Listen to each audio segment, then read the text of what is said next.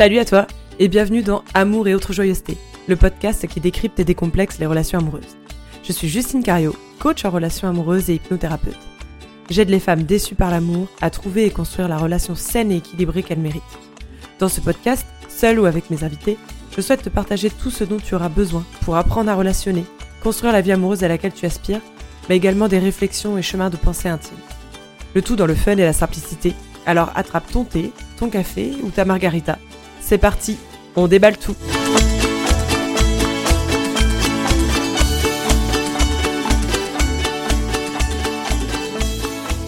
Bonjour, bonjour, je suis ravie de t'accueillir pour l'épisode 18 déjà du podcast Amour et autres joyeusetés. Aujourd'hui on va parler d'un sujet encore une fois hyper intéressant, hyper important pour euh, l'épanouissement de, nos relations. On va parler des trois prérequis à, à checker, entre guillemets, pour avoir une relation saine et ce dès le départ. Donc pose-toi bien, prends un petit crayon, une petite tisane comme d'habitude et puis c'est parti. Alors pourquoi j'ai voulu parler de ce sujet aujourd'hui? Parce que je trouve que, en tout cas, euh, actuellement dans notre société, on est un peu perdu. On ne sait plus trop euh, qu'est-ce qu'il y a, des red flags, des machins, qu'est-ce qu'il faut faire, qu'est-ce qu'il faut pas faire, qu'est-ce qu'il faut montrer, comment c'est censé être une relation pour être sûr qu'on soit bien, combien de temps ça doit durer, combien de rendez-vous, combien de messages on doit s'envoyer, etc. On est complètement paumé. Et donc j'avais envie de d'éclaircir un peu euh, l'horizon avec euh, trois prérequis, donc, comme je disais, qui vont permettre d'y voir plus clair et qui vont permettre aussi très rapidement, au bout de quelques semaines de relation, de savoir si tu fonces dans le mur ou si tu peux aller plus loin et que probablement cette relation va donner quelque chose de, bien dans, dans le temps. Donc évidemment, c'est une grille de lecture que je te propose aujourd'hui, hein, rien n'est gravé dans le marbre. Tu peux avoir un avis différent, tu peux avoir une expérience différente, bien sûr.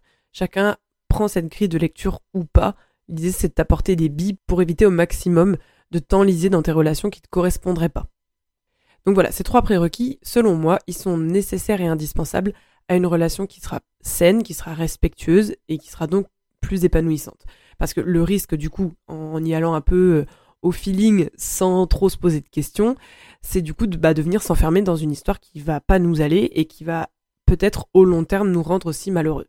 Et c'est évidemment tout ce qu'on veut éviter, c'est vraiment pas du tout ce que je te souhaite, bien au contraire, donc c'est important qu'on en parle aussi aujourd'hui. Euh, sans parler du coup aussi du fait que plus on va attendre avant de vérifier ces trois points, et plus ça va être compliqué d'arrêter la relation. Parce qu'on peut vite tomber dans des, des pensées du type ah bah c'est trop dommage ou c'était prometteur où euh, on se dit aussi qu'on veut pas avoir perdu notre temps, donc on va un peu s'entêter. On peut aussi se dire que, que c'est du gâchis si on arrête maintenant, après tout ce temps, tous ces rendez-vous, etc., etc.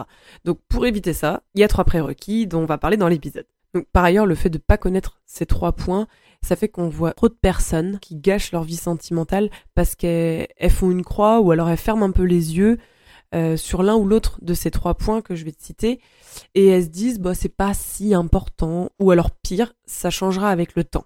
Alors ça moi j'ai été euh, euh, en parfaite application de cette phrase de ça va changer avec le temps dans ma relation précédente notamment dès la première semaine hein, il y avait des, des, choses qui rentraient dans, dans les prérequis que je vais te citer.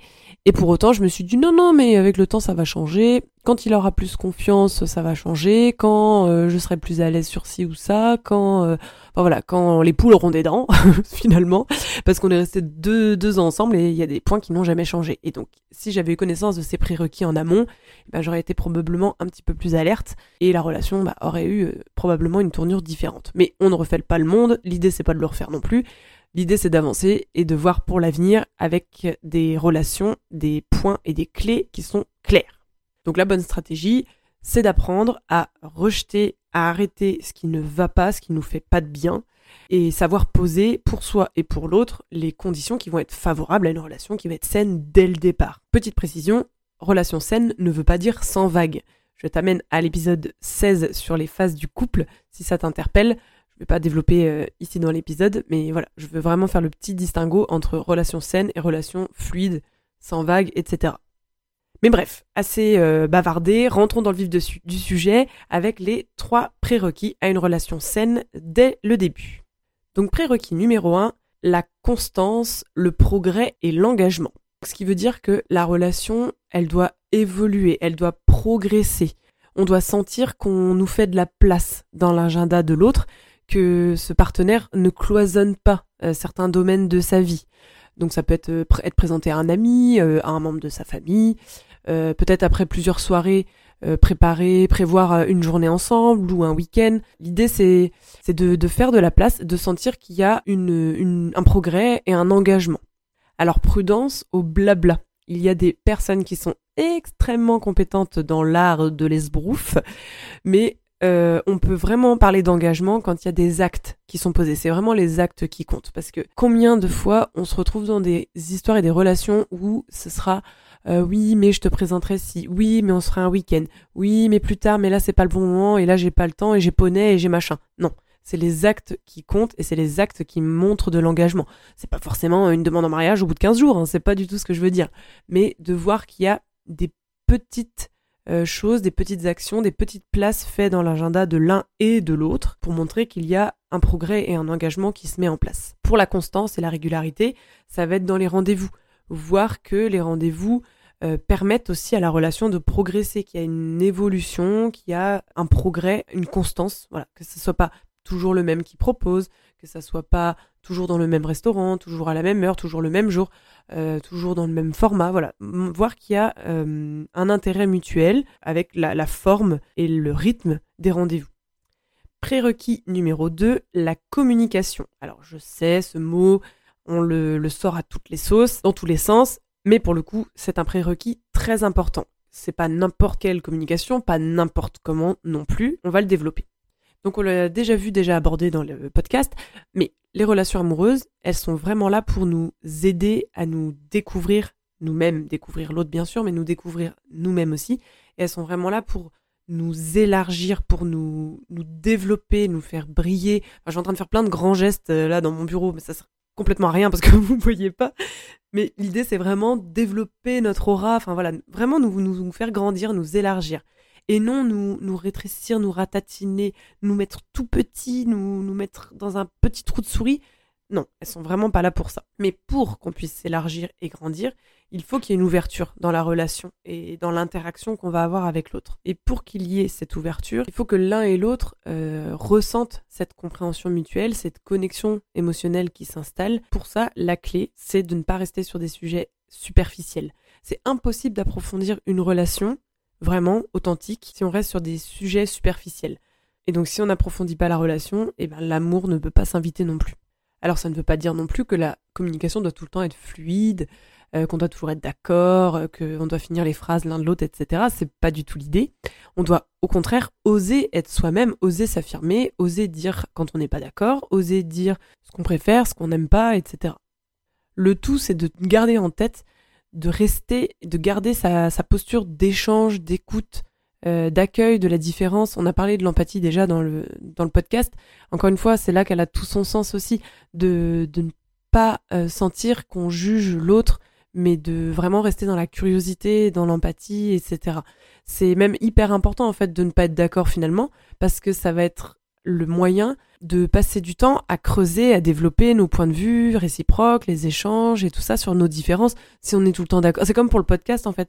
Moi je j'ai pas envie de dire des trucs avec lesquels vous serez tous d'accord tout le temps. C'est pas l'idée. Au contraire en fait, euh, donnez-moi vos avis différents, etc. Et on en parle, on en discute et on et on essaye de comprendre euh, les, les enfin d'en tirer le meilleur et de, de comprendre comment tout ça fonctionne. C'est échanger sur nos différences de point de vue, nos différences de fonctionnement, etc qu'on va du coup devenir curieux l'un de l'autre et qu'on va se faire grandir mutuellement.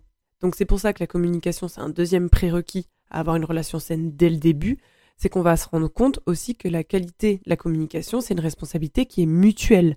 C'est pas parce que dans la prochaine rencontre, la prochaine relation, le prochain rendez-vous, toi qui m'écoutes, tu as écouté le podcast, tu te dis bon bah alors moi je sais à peu près euh, que c'est important d'être empathique dans la communication, d'avoir des différences d'opinion, etc.